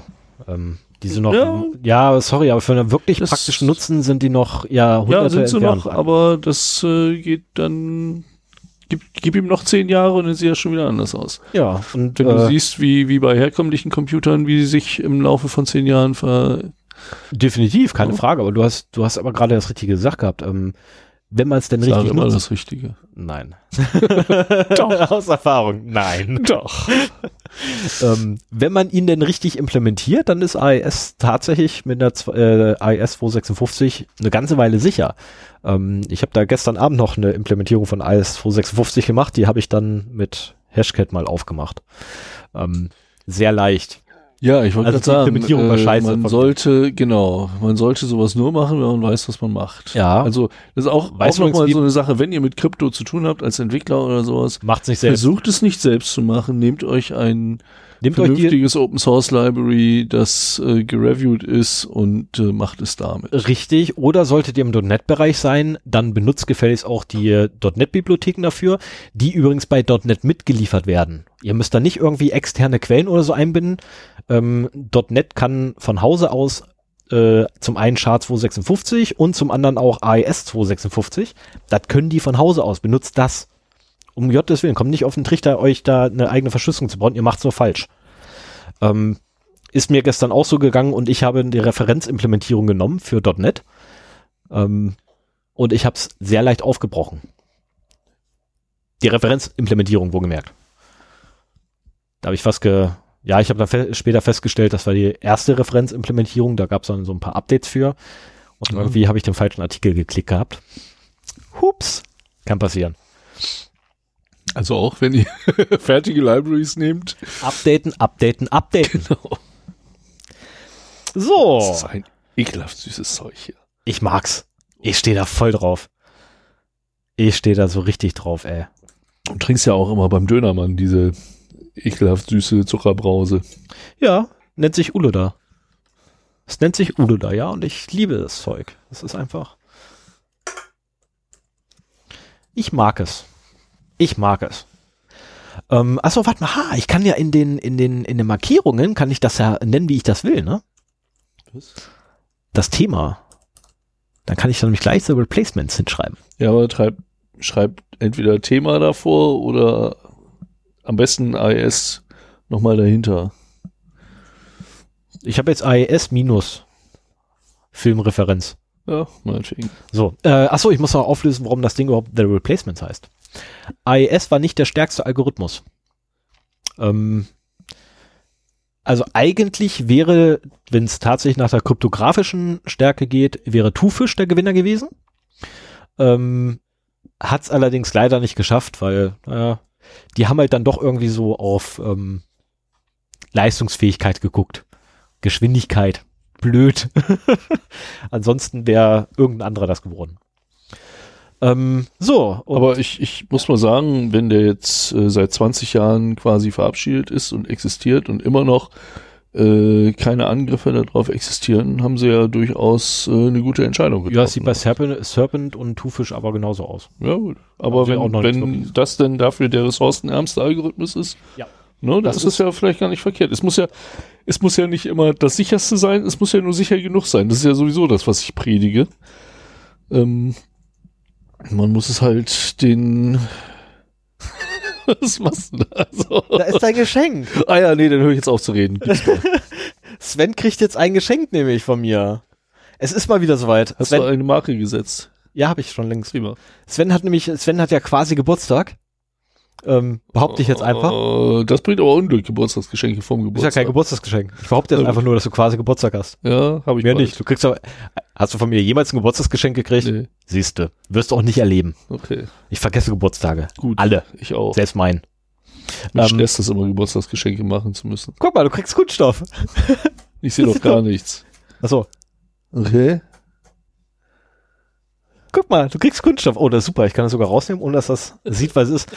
Ähm, ich habe mir gedacht, nämlich, da du ja ein, ein sehr großer Freund äh, von ähm, neuerer Technologie bist und äh, wir auch öfters mal Diskussionen darüber haben, ähm, musst du nicht, das kannst du einfach so aufmachen. Das ist, Okay. Aber ich brauche das ja für das nächste. ah ja, genau, für das, für das nächste brauchen wir es dann. Ähm, habe ich mir äh, gedacht, so, ich habe das Ding halt gesehen und dachte so, das ist vielleicht schon ein guter Anfang. Ich meine, das geht in die richtige Richtung. Jetzt musst du es nur noch hochskalieren. Wenn er das jetzt noch schafft, hochzuskalieren, hat er sein Ziel erreicht. Bitte sehr.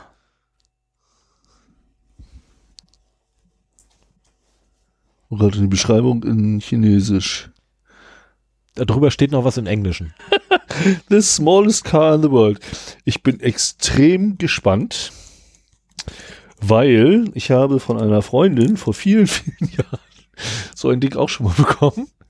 Und es hat nicht einen Zentimeter sich bewegt. Wie? Du hast bereits ein Miniatur-Elektroauto gekriegt? Ich habe ein nicht mobiles Miniatur-Elektroauto bisher gekriegt und es hat nie funktioniert.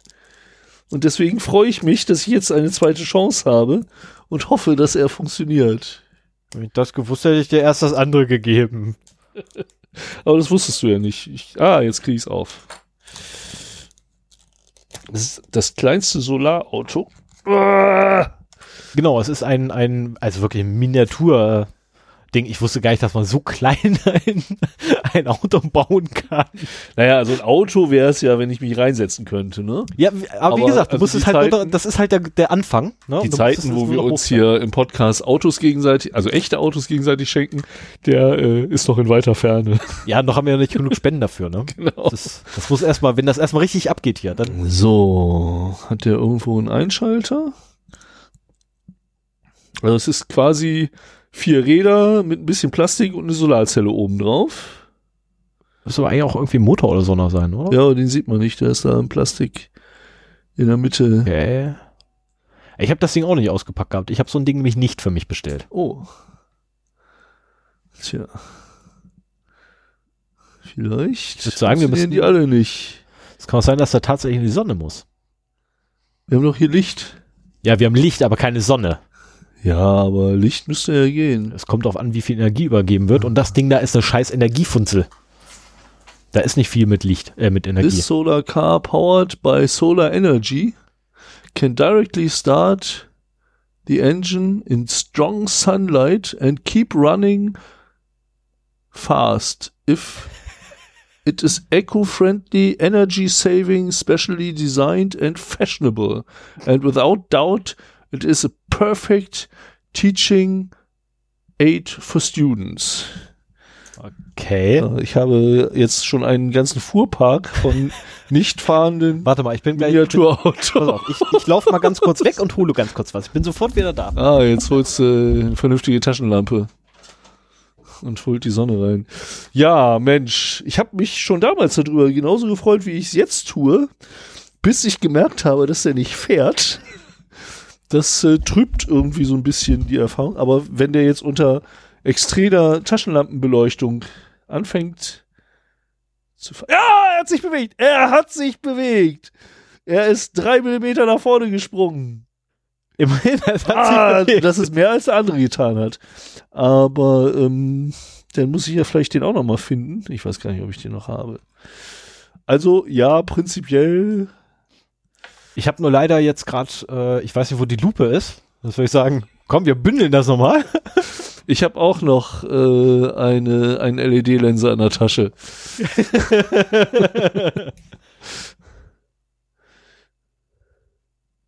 muss man denn treffen damit? Spannung, Spannung, Spannung. Das probieren wir morgen bei Tageslicht aus. Das macht jetzt wenig Sinn, dass Ja. wir stumm auf eine Taschenlampe starren Und und hoffen, aber auf unsere Länge bewegt. kommen. Du schindest schon wieder Zeit. ja, natürlich. So, jetzt ist aber der Punkt gekommen. Oh, Ihr Google-Datenarchiv steht bereit. Ich habe heute eine Selbstauskunft bei Google angefordert. Ähm, und jetzt steht mein Archiv bereit. Äh, das habe ich am Das willst du 28. jetzt aber nicht auspacken. gestartet. Es ist bereit. Es enthält Ihre Daten von Plus 1, Blogger, Lesezeichen, Kalender, Chrome, Classroom, Kontakte, Drive, Fit, Google My Business, Google Fotos, Google Play Bücher, Google Plus Kreise, Google Plus Seiten, äh, Stream in Google Plus, Gruppen, G Suite, Marketplace, Handsfree, Hangouts, Hangouts on Air, Notizen, Standortverlauf, Mail, Maps, meine Orte, meine Aktivitäten, Profil, Search, Contributions, äh, Aufgabenplaner und YouTube. Ähm, ich kann es bis zum 4. April herunterladen. Ich würde sagen, in dem Moment, wo wir Stopp drücken, klicke ich ja mal drauf. Ich will vor allem wissen, wie groß das ist. Ja.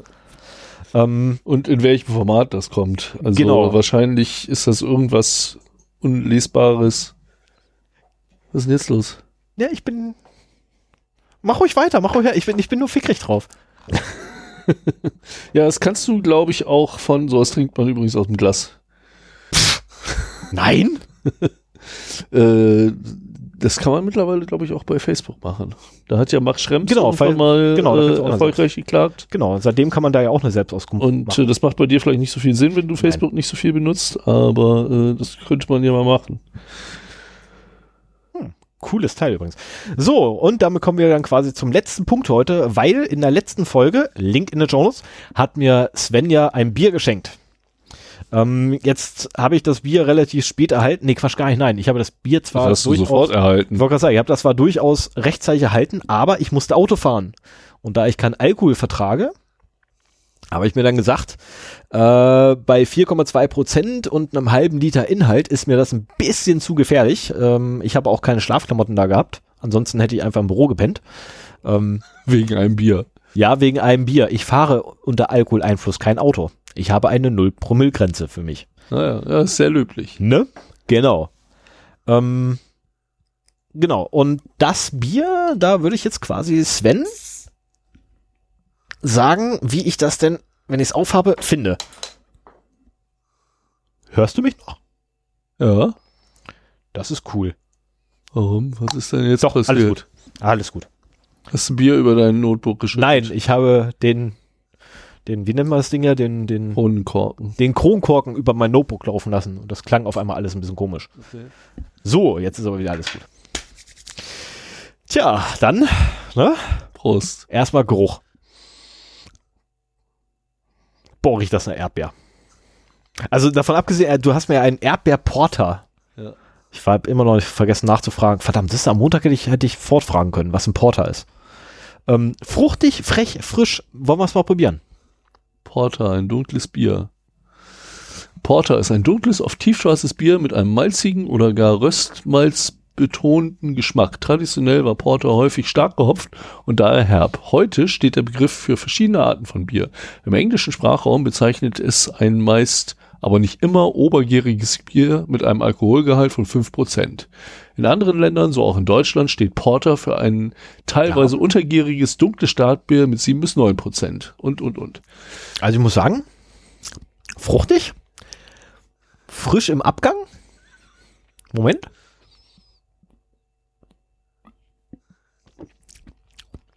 Da wurde definitiv Zitrohopfen benutzt. Also ja, dieser, dieser, dieser Zitronenhopfen. Den kannst du richtig rausschmecken. Ich habe keinem lassen Schimmer. Schmeckt wie Malzbier.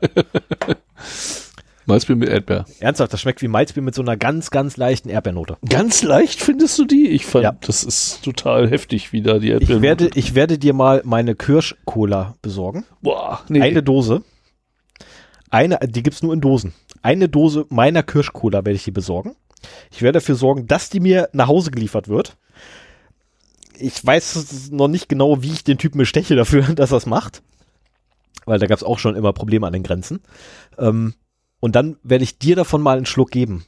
Und dann weißt du, was Aroma bedeuten sollte. Naja, also es gibt auch ein Kirschporter davon. Das habe ich aus Versehen, als ich das Erdbeerporter nachkaufen wollte, mal genommen. Und das schmeckt richtig eklig. Also das ist so fies kirschig, aber so künstlich kirschig. gibst mir das nicht? Ja, okay, kriegst du nächstes Mal. Ich krieg ein Geschenk. oh, da schenken wir uns gegenseitig was. Ja, das kannst du denn ja äh, während der, während des nächstes Mal musst du ja nicht so viel reden, dann kannst du es ja, Ja, schon währenddessen genau. trinken. Genau, genau. Und äh, da es ja quasi in zwei Wochen ist. Ja, so in, in etwa. Also Ja, zweimal im Monat muss nicht heißen, dass wir immer genau zwei Wochen einhalten. Mal schauen. Nee, aber so ungefähr zwei Wochen kriegen wir hier hin. Und oh, ähm, ich äh, habe Bier getrunken. Ich entschuldige mich. Jetzt fängt er an zu rülpsen. Ja, ich kann nichts für. Wir sollten jetzt ganz schnell. Ja, so langsam aber sicher. Und das ärgert mich gerade total. So ein Scheiß, ey. Eine Stunde 24 sind wir gerade mal. Yes! Ach, Manno. Das ist voll blöd. Mann. Ich habe mir so Mühe gegeben. Och Mann, verdammt. Egal, ich krieg das noch wieder hin, dass wir da auf zwei Stunden plus kommen. Naja, zwei Stunden wäre auch in Ordnung. Ja, ja, aber plus. Ja, ein bisschen drüber wäre auch nicht so schlimm, aber also immer ein bisschen über drei Stunden fand ich dann schon, schon heftig. Wie heißt unser äh, Amazon-Tag? Zero Day 21? äh, Entschuldigung. Das war der erste Huster diesmal. Ja. Gestern hätte ich noch die ganze Sendung verhustet. Ja, und was macht natürlich mein, mein ganz schlaues Notebook? Es macht amazone.de. Äh, Ist natürlich ganz verkehrt. So, warte mal. Ich will einen Text. Achso, hoppla, ich muss erstmal irgendein Produkt hier auswählen. Ein Moment. Kann nur. Ich mache einfach irgendeine Suche nach irgendwas, drücke auf irgendein Produkt, sage dann da oben, Nee, ich habe schon einen. stell mir einen Link. Ja, ich will ja sehen. Ja, ja, ich hab's, ich hab's. Achso, ach, kann er gar nicht. Weiß das. Ich habe ja hier mein, habe ich das letzte Mal schon von der Amazon-Erweiterung zur Verwaltung von äh, diesen, äh, wie heißen die Links? Referral Links? Referrer Tags Referral. gesprochen? Äh, meinst du jetzt unsere Store-ID oder unsere Tracking-ID? Ich meine Zero Day-21. Ja, das sind wir. Ja, genau. Habe ich von dieser Erweiterung letztes Mal erzählt? Nein. Habe ich nicht. Nein. Dann kann ich noch ein bisschen die Sendung aufblähen. Ja, super. Du musst nur 35 Minuten schaffen. Nee, so viel nicht. Wenn ich nur wüsste, jetzt muss ich mal eben schnell gucken, wie die wirklich heißt. Das kann ich dann ja auch gleich noch in die ah, Content Creator Amazon Affiliate. Ist ein zumindest Firefox Plugin. Ich weiß nicht, ob es das auch für den Chrome gibt. Und äh, da kann man verschiedene Referrer Tags einpflegen von meinetwegen Podcastern, die man gerne unterstützen möchte. Mhm. Also das ist, da hat jemand die Anwendung geschrieben, die ich haben wollte, schon seit Jahren. Ja. Und da trägst schön. du halt diese Referrer-Tags ein und jedes Mal, wenn du auf Amazon gehst, dann nimmt er den nächsten und trägt den ein. Hm. So, dass du halt nicht nur jetzt, es gibt schon welche, die immer den gleichen eintragen oder sowas. Ja, das ist ja Blödsinn. Aber so kannst du das halt cyclen. Ich habe hier äh, diverse Podcaster halt Mhm. drin und äh, so wird halt zufällig, wenn ich da mal was kaufe, kriegt der eine oder andere das halt gut geschrieben und äh, das funktioniert echt gut.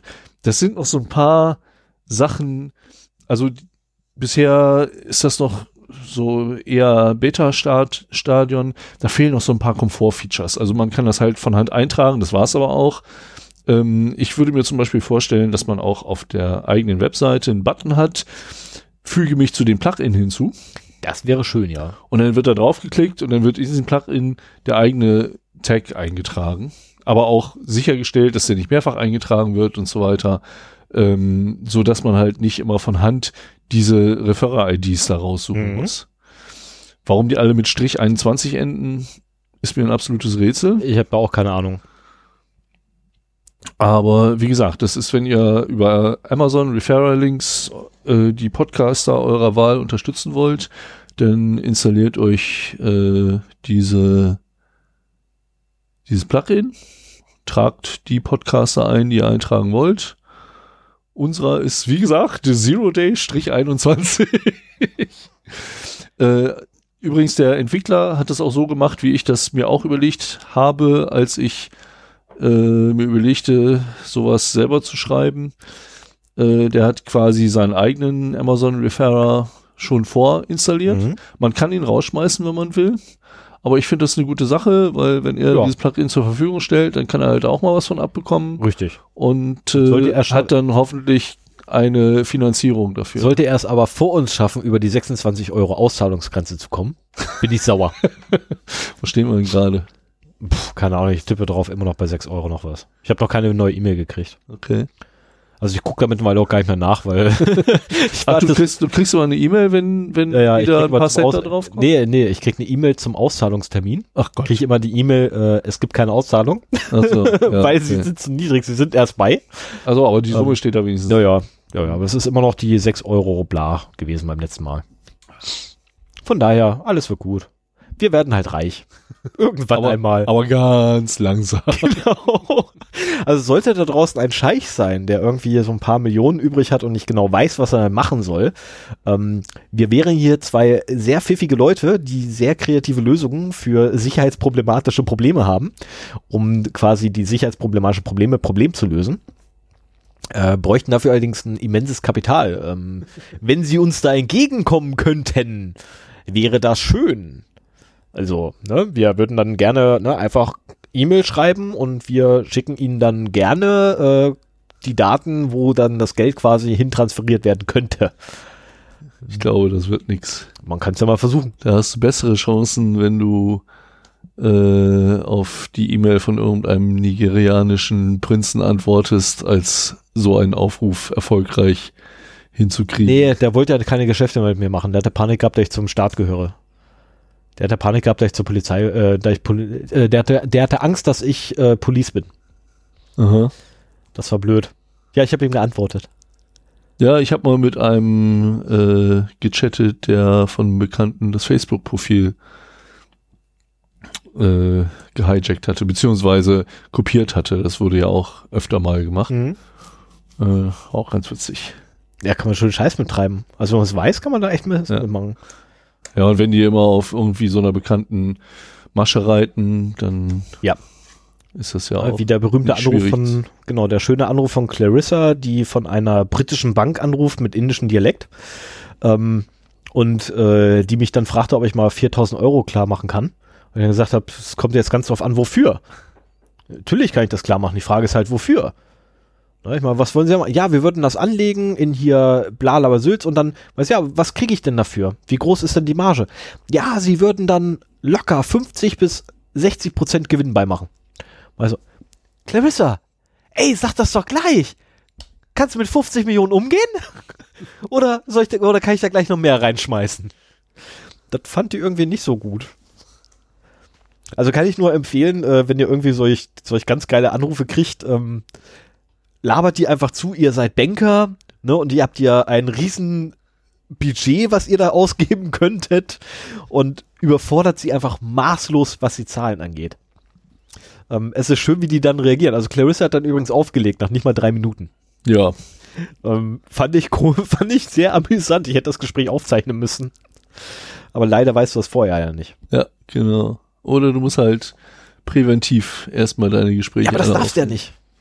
Das darfst du ja nach deutschem Recht nicht. Ich darf das Gespräch erst aufzeichnen, wenn ich dir gesagt habe, dass ich es aufzeichne. Nein, wenn du mein Einverständnis eingeholt hast. Nein, ich muss dir sagen, dass ich es aufzeichne. Das ist das Ding. Ich darf es dann nicht verwenden, weil ich da Einverständnis nicht habe. Aber ich muss dir sagen, dass ich es bin ich mir aufzeichne. gar nicht so sicher. Aber egal.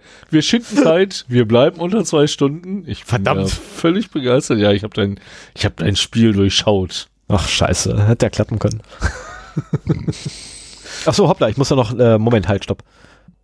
Was denn? Moment, ich muss, ich muss das Fenster wieder finden, wo es, da ist, da ist der, da ist der Ripper. Okay. Ich muss doch dann draufdrücken für Outro-Marke. Ach so. Ja, dann machen wir das Outro, ne? Ja, würde ich sagen, leider. Nein, nein, wir machen es noch nicht.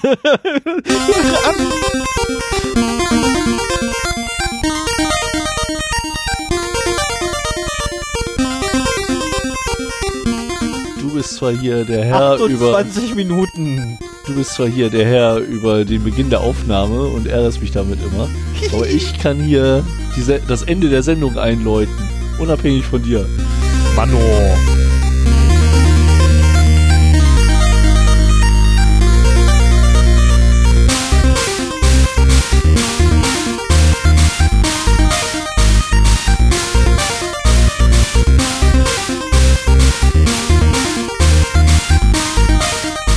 Was machen wir denn mit dem Ich angebrochenen gerade Arm? sagen, Typ, wir haben es gerade mal 2030. Ballern. Zocken.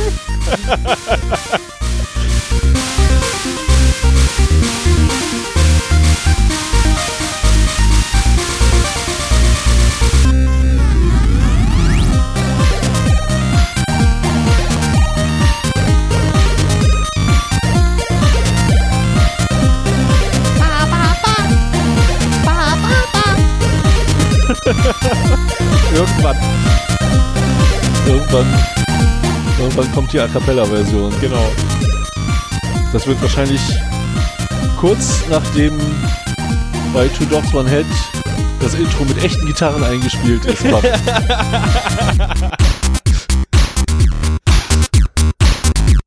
Aber, das ist aber schon irgendwie ein bisschen peinlich, oder? Dass bei Two Dogs One Hack so ein Musiker-Podcast und nicht mal eine echte Gitarre im Intro ist. Na, peinlich finde ich das nicht. Abgesehen davon, dass sie es irgendwann angekündigt hatten, dass sie es machen wollen. Deswegen, also ich, ich mag das Intro ja davor abgesehen. Also Martin, du hast da echt geile Arbeit geleistet. Das ist ein super Intro. Aber Carsten ist jetzt bei irgendeiner der letzten Folgen aufgefallen, dass er seine selbst gesetzte Deadline gerissen hat dafür.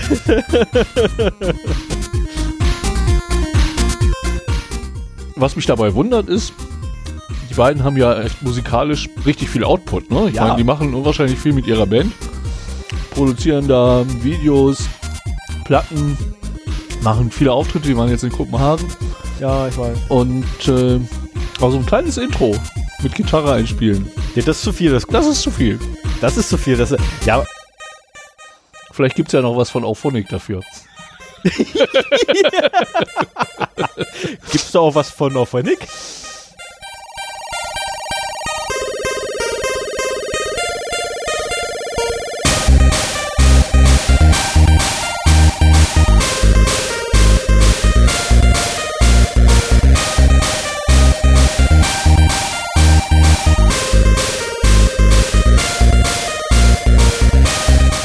Die Sendung eigentlich heute noch raushauen, was? Wenn es noch so früh ist. Theoretisch. Das ganze Hochladen und Prozessieren dauert nicht so lange, weil die Sendung kürzer ist. Leider.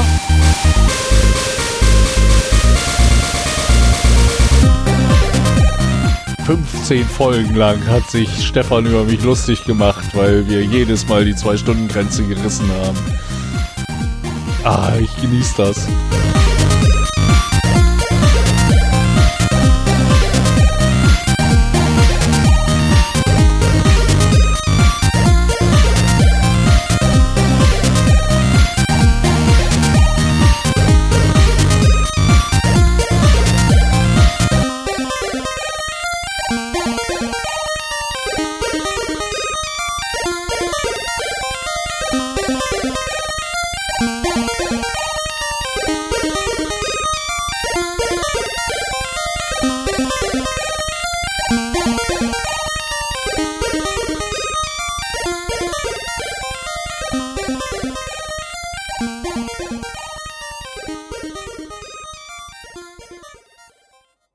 Bei der Feier zu unserer hundertsten Folge machen wir da eine Tanzperformance zu, ne? Aber definitiv. Auf jeden Fall. Aber nur, aber nur wenn M mitkommt. M? Ja, deine M.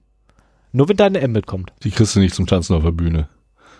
Und Dann gibt's ja kein, kein du, du musst erstmal eine Freundin vorweisen, bevor du hier sagst, ich muss mit meiner da mitkommen. Also Zur mitkommen 100. wird sie alleine zur- schon, um es aufzunehmen. Und zur bei der 100. 100. Folge, Folge zur ist- 100. Nein, nein, nein, nein, nein, nein, zur 100. Folge Partnertausch, was, den was das Tanzen angeht.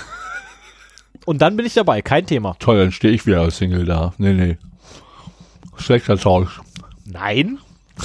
Vertrau mir? Bis zur 100. Folge? Ey, hallo, das schafft man ja wohl locker, oder? Wie schwer kann das heutzutage sein? Die 103. Folge. Und Haben wir eigentlich, Fresse? haben wir eigentlich Hörerinnen hier? Der Stefan ist noch Single. Und bis zur 100. Folge muss er das ändern. Ach Quatsch, bis dahin ist es längst geändert. Längst. Unlängst. Na gut. Alles gut. Gut, dann äh, guten Abend, gute Nacht, Feierabend und so. Ne? Ich würde sagen, machen wir mal Ende hier. Wir beleuchten jetzt das Auto. Genau. Äh, Moment, hier ist die Taschenlampe. Du kannst. So, Sven, geh das Auto beleuchten, ab in die Ecke, Auto beleuchten. Ich mache Schluss. Und tschüss.